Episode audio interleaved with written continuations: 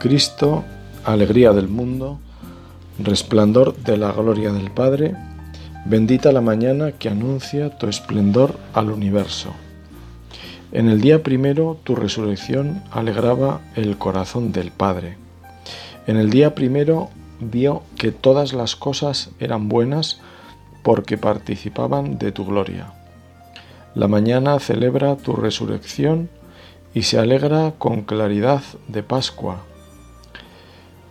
Se levanta la tierra como un joven discípulo en tu busca, sabiendo que el sepulcro está vacío. En la clara mañana tu sagrada luz se difunde como una gracia nueva. Que nosotros vivamos como hijos de la luz y no pequemos contra la claridad de tu presencia. Este himno de la liturgia de las horas nos introduce en este rato de meditación. Invocamos a Cristo, que es nuestro mediador. Nuestra oración cristiana la hacemos con Él, movidos por el Espíritu Santo. Este nuevo día que Dios nos ofrece es anuncio de su presencia como Creador y Padre Providente si leemos bien el libro de nuestra vida. Vamos a abrir otro libro con el que Dios nos habla, que es la Biblia. Al comienzo del mismo nos encontramos con un resumen sencillo de la gran obra de la creación que nos servirá para adentrarnos con la luz de lo alto en nuestra correspondencia a Dios por esta maravilla de la creación y por el don inmerecido de la redención. Pues en seis días hizo el Señor el cielo y la tierra, el mar y todo cuanto contienen, y el séptimo descansó, nos dice el libro del Éxodo. Estas palabras sin duda nos suenan. Con ese lenguaje humano de hacer y descansar nos hablan de Dios. Dios que ha hecho las cosas. Toda la realidad, la que conocemos y la que desconocemos, vienen de su palabra amorosa. Pensamos en el universo desconocido y en el microuniverso, ese que se escudriña con potentes microscopios y que sigue maravillando a las mentes más privilegiadas en el apasionante y arduo mundo de la ciencia. Tu vida y la mía ahora mismo están mantenidas por ese Dios que nos ha llamado a la vida y que es amigo del hombre y dueño de la existencia. Y Dios descansó. Nuestro conocimiento del descanso nos lleva al mundo del sueño como experiencia primera de descanso y nos abre también a otras realidades con las que reparamos nuestro cansancio. Podemos descansar simplemente cambiando de actividad. A veces lo que cansa descansa. Llegar a la cima de una montaña después de varias horas y contemplar el paisaje a muchas personas les descansa. En esta meditación vamos a profundizar con la luz del Espíritu Santo en ambas realidades, la creación, obra amorosa de Dios, y el descanso, Ambas apuntan desde la Biblia al tercero de los mandamientos, santificarás las fiestas. En nuestros deberes para con Dios, esos que los mandamientos de la ley de Dios engloban en tres. El último de ellos se refiere, entre otras cosas, al agradecimiento a Dios y al descanso. En una conocida oración litúrgica, invocamos al Espíritu Santo como descanso de nuestro esfuerzo. También en el Salmo 62 se nos dice que solo en Dios descansa mi alma, de Él viene mi salvación. Son dos ejemplos de cómo el creyente sabe que Dios es el descanso más cierto para el hombre. Escuché en una oración a en una ocasión, quiero decir, a un sacerdote hablando de la misa dominical, decir que debía ser un lugar de descanso. En la misa debemos descansar. Aunque la palabra de Dios nos saque los colores y nos pueda incomodar, es una palabra de verdad y por tanto es sanadora. Si vale la comparación, cuando tengo que ir al médico puedo estar nervioso, inquieto ante lo que me pueda decir, pero también es cierto que cuando me comunica un diagnóstico comprobado y me señala el camino de la curación, me deja tranquilo. Puedo descansar porque sé qué debo hacer para recuperar la salud. Siguiendo con esta comparación, la palabra de Dios siempre ofrece la medicina. Jesucristo es el camino de salvación, camino de sanación para nuestra vida. La verdad es que todos necesitamos el descanso. Un tercio de nuestra vida la pasamos descansando profundamente y ojalá así sea. Seguro que nuestro día a día será más fecundo. Esto es tan evidente que una primera conclusión será reconocer que Dios nos ha hecho contando con el descanso como parte imprescindible de nuestra vida. Lo necesitamos tanto como la comida o la bebida. Una de las torturas más terribles consiste precisamente en impedir el descanso. Y todo esto viene a cuento porque es la primera explicación que Dios nos da como argumento para santificar las fiestas.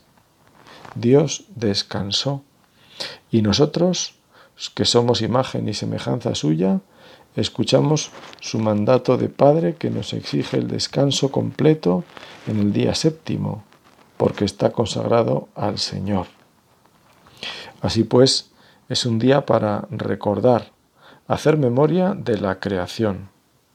Es el día en el que se contempla la creación concluida. De esta forma se unen el descanso y la creación. En ambos aspectos tenemos el carril por el que debemos caminar para santificar las fiestas. En primer lugar, caer en la cuenta del regalo que vivimos cada semana.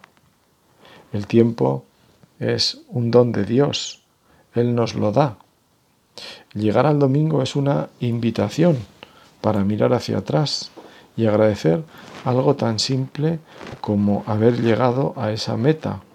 Es una llamada a ser agradecidos por lo recorrido con sus luces y sombras, aciertos y desaciertos. En términos ciclistas sería como un llano en la ascensión de un puerto.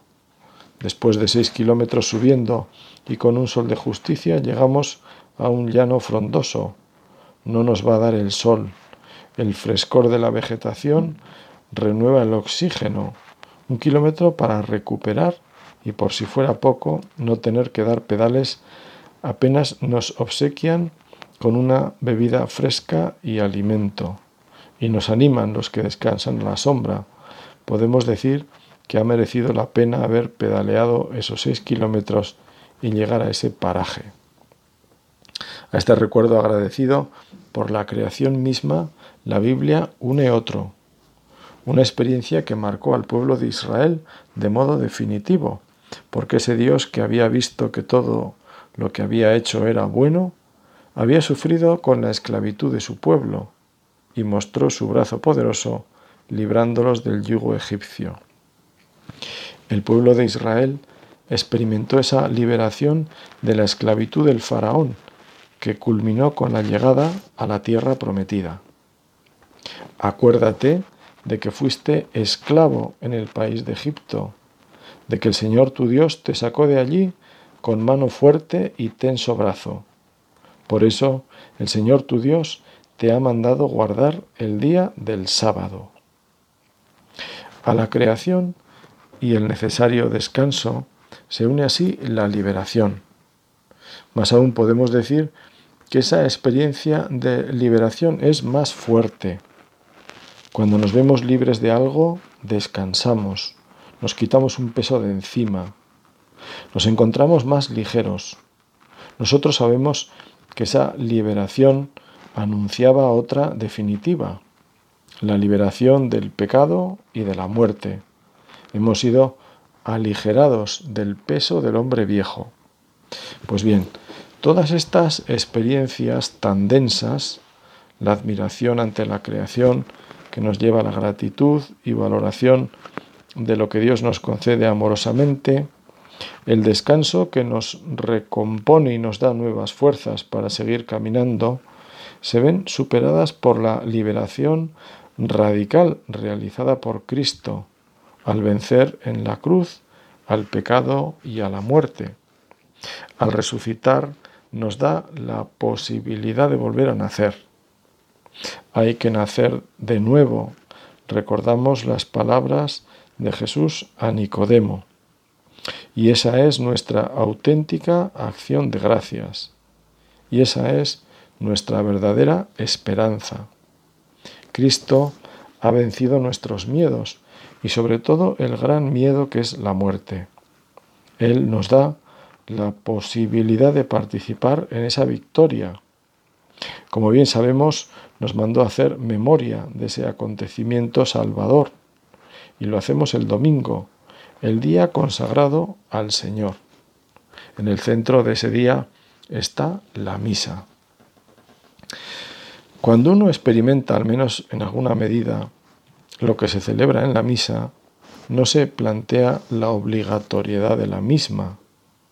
Es cierto que la Iglesia como madre nos sigue recordando en el catecismo que hay obligación grave de asistir a la misma, pero también es verdad que podemos hablar igualmente de necesidad grave de acudir a la misa. Así, los primeros cristianos recogían ese sentir cuando decían que sin la misa no podemos. Las jóvenes cristiandades de África nos hacen visible hoy este espíritu de los primeros tiempos de la Iglesia, cuando escuchamos el relato de misioneros que nos cuentan las dificultades de muchos cristianos para acudir a la celebración dominical de la misa. Largas caminatas y pocas prisas. Es el día del Señor. El tiempo es suyo. Estamos simplemente devolviendo algo que le pertenece.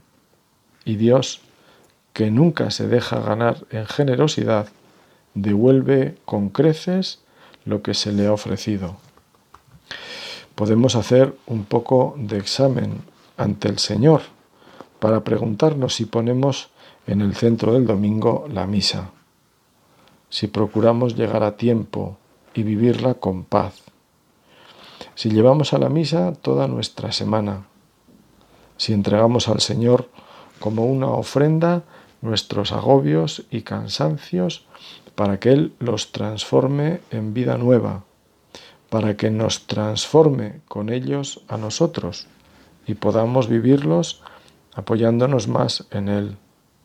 El Señor es nuestra fuerza, nuestra roca y salvación, dice el Salmo.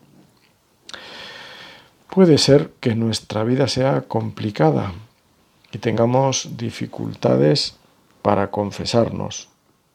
Puede ser un día estupendo para ofrecerle al Señor nuestras miserias. Será la mejor preparación para vivir este misterio de amor. Se cuenta que San Jerónimo, una noche de Navidad, después de que los fieles se fueron a la gruta de Belén, se quedó allí solo rezando y le pareció que el niño Jesús le decía, Jerónimo, ¿qué me vas a regalar en mi cumpleaños?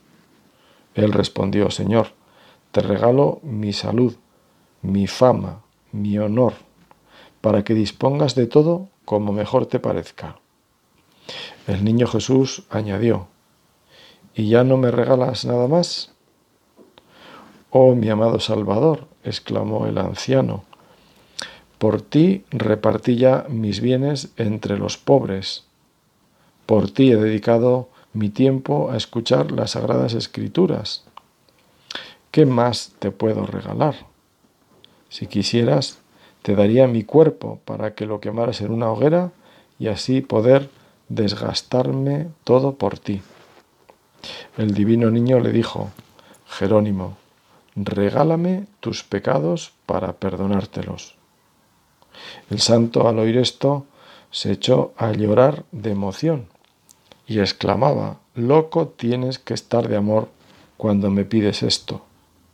Y se dio cuenta de que lo que más deseaba Dios que le ofrezcamos los pecadores es un corazón humillado y arrepentido, que le pide perdón por las faltas cometidas. Volviendo a la confesión, fíjate que ya en los primeros siglos aparece esta práctica vinculada al domingo. Venid, venir temprano a la iglesia, acercarse al Señor y confesar sus pecados, arrepentirse en la oración, asistir a la sagrada y divina liturgia, acabar su oración y no marcharse antes de la despedida. Ese día os es dado para la oración y el descanso. Es una cita a un Santo Padre que recoge el catecismo. De igual manera, San Juan Crisóstomo también nos advierte, es verdad que puedes orar en casa, sin embargo, no puedes orar igual que en la iglesia, donde son muchos los reunidos. Hay en ella algo más, la unión de los espíritus, la armonía de las almas, el vínculo de la caridad, las oraciones de los sacerdotes. La carta a los hebreos también nos recuerda, no abandonéis nuestra asamblea, como algunos acostumbran hacerlo. Antes bien, animaos mutuamente. Estos textos tan antiguos parecen escritos anteayer. Nos duele que personas cercanas fácilmente dejan de acudir a la misa del domingo. Nos debe doler por cualquier cristiano, pero es lógico que sintamos esa pena por quienes más conocemos. Y a veces podemos pensar, ¿y yo qué puedo hacer? En primer lugar, vivirla más a fondo, prepararla interesándome por leer antes las lecturas, llegar con tiempo y disponer mi corazón para que ese encuentro con el Señor, sabiendo que Él también me espera. En definitiva, dejar que la misa me envuelva con su gracia para que al salir algo haya cambiado en mi interior. Cuando alguien sale de un encuentro esperado, se lleva la alegría de estos momentos vividos y que dejan un pozo en el alma. Cuesta despedirse cuando uno está a gusto con alguien. Por eso tenemos que pedirle al Espíritu Santo que nos inflame en deseos de participar en ese misterio de comunión que es la misa. Quizá podemos hacer el propósito de conocerla mejor, de rezar con sus oraciones, de leer un buen libro que nos ayude a entenderla más, meditar despacio algún punto del catecismo de los que dedica a la celebración de la Eucaristía.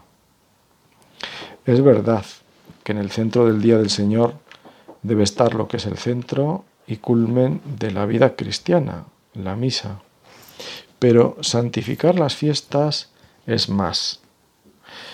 El catecismo nos advierte que el domingo, y lo mismo podemos decir de los días festivos para la Iglesia, es un día de protesta contra las servidumbres del trabajo y el culto al dinero.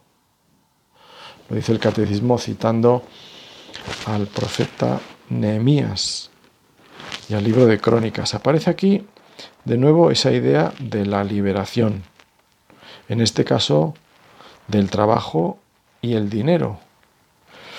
Bien sabemos que son dos realidades necesarias en nuestra vida, pero como Jesús nos dijo, no podemos servir a Dios y al dinero. Y en el fondo, el trabajo mal enfocado apoya esta servidumbre al Dios dinero.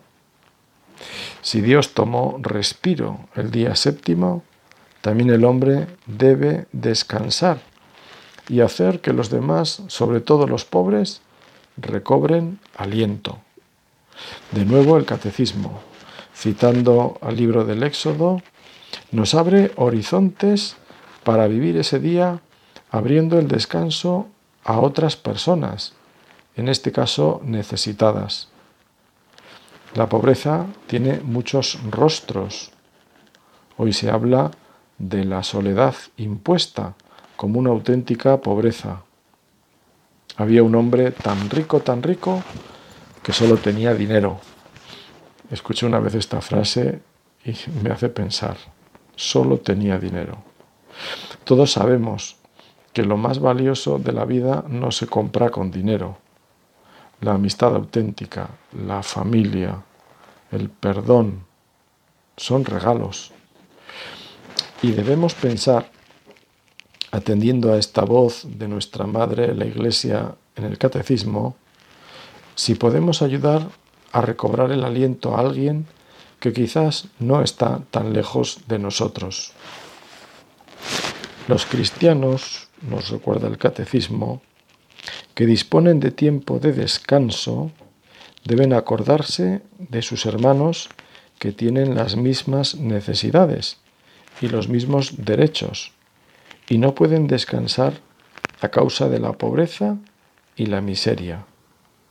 El domingo está tradicionalmente consagrado por la piedad cristiana a las buenas obras y a servicios humildes para con los enfermos, débiles y ancianos.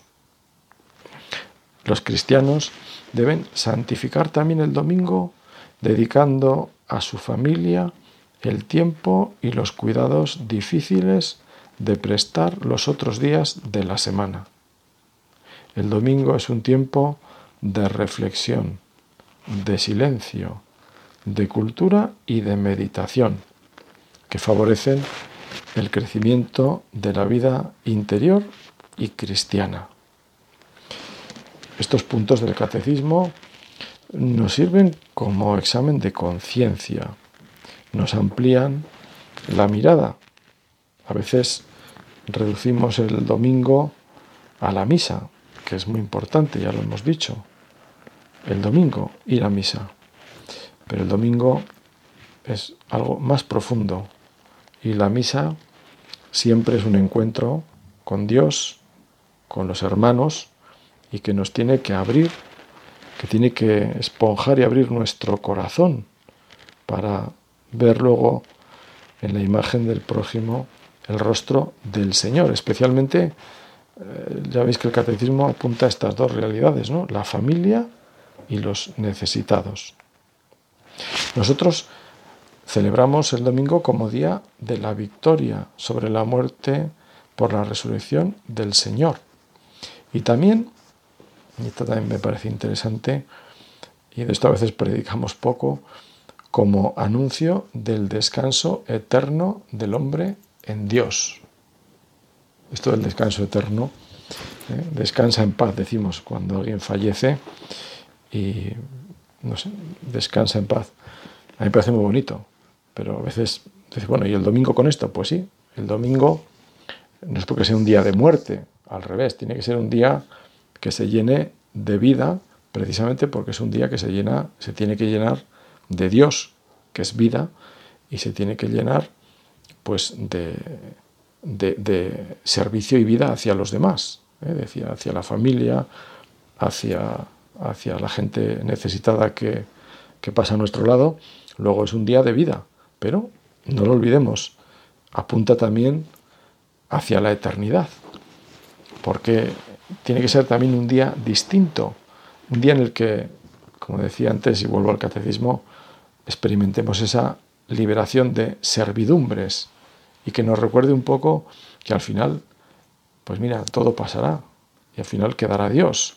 Y es un día para también entrenarnos en ese, en ese camino. El catecismo resume así la espiritualidad del domingo. Cómo vivir el día del Señor, que como vemos es más que la misa dominical. Tradicionalmente, junto con la misa, sabían los cristianos que no podían trabajar. Hoy no son pocas las empresas, por desgracia, que no diferencian el domingo en el calendario laboral, además de aquellos trabajos que tienen una vertiente de servicio público y que también se mantienen en los días festivos. Como vemos, el catecismo pues amplía esta mirada. ¿eh? Ya lo decía ahora, pues a la familia, a los necesitados.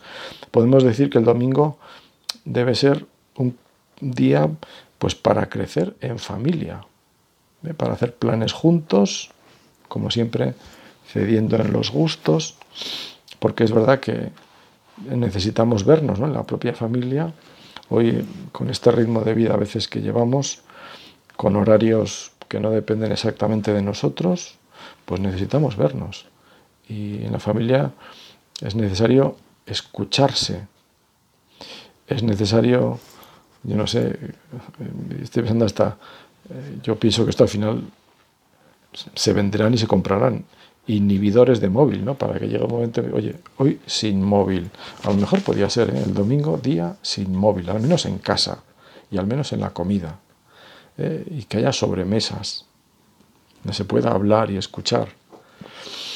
Ojalá las tres generaciones, que siempre tan, tan humano y tan educativo, ¿no? Abuelos, padres, hijos, donde se pueda, me parece que es sintonizar perfectamente con el querer de Dios para vivir eso que hemos escuchado tantas veces, ¿no? Y que, y que nos toca hacerlo a nosotros, la familia, iglesia, doméstica. Pues mira, te toca hacerla a ti y, me toca hacerla a mí, según nuestras posibilidades. Y luego el contacto con la naturaleza también, que es siempre el primer libro que nos habla de Dios. Seguro que en nuestra memoria, si hemos tenido la experiencia de vivir el domingo como algo distinto, en familia, poniendo a Dios en medio, nos quedan muy buenos recuerdos. Sabremos que hemos crecido humana y cristianamente viviendo ese día que no es sino un regalo que Dios nos da para alabarle y agradecer sus dones. Saber agradecer nos hace agradecidos y menos exigentes. Pensar en Dios y en los demás nos libra del lastre que produce una existencia centrada en el propio yo y mis planes. Terminamos, como solemos hacer, mirando a Santa María. La Virgen, como buena judía creyente, viviría el Sabbat, el séptimo día, el día de descanso, Así lo viviría también San José, el propio Jesús. Aunque sabemos por el Evangelio de los incidentes que tuvo Jesús por este tema. El sábado ha sido instituido para el hombre y no al revés. Con compasión, Cristo proclama que es lícito en sábado hacer el bien en vez del mal, salvar una vida en vez de destruirla. El Hijo del Hombre es Señor del sábado. Jesús ha dejado en esto enseñanzas claras. El sábado es el día del Señor de las misericordias y del honor de Dios.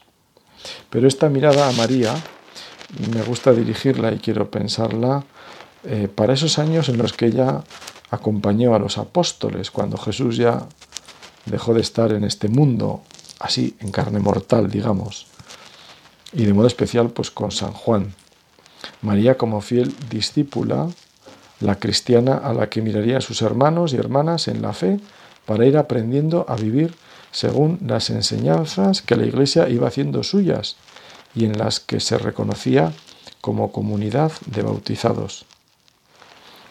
Estas palabras que la esposa de Cristo, que es la Iglesia, y que leía yo antes en relación al catecismo, sobre el domingo, que decían el domingo como tiempo de reflexión, de silencio, de meditación, que favorecen el crecimiento en la vida interior y cristiana, tiempo para las buenas obras y para los servicios humildes con enfermos, débiles y ancianos. Para mí, en mi humilde opinión, tienen un tono mariano. Esa mirada siempre a Dios y la mirada atenta al que sufre están en las pupilas de Santa María. Ojalá que no estén en las nuestras. Terminamos así pidiéndole al Señor por su intercesión que nos conceda esa mirada que tendría la Virgen y con aquella vivía y seguro que también enseñó a vivir el domingo. Así sea.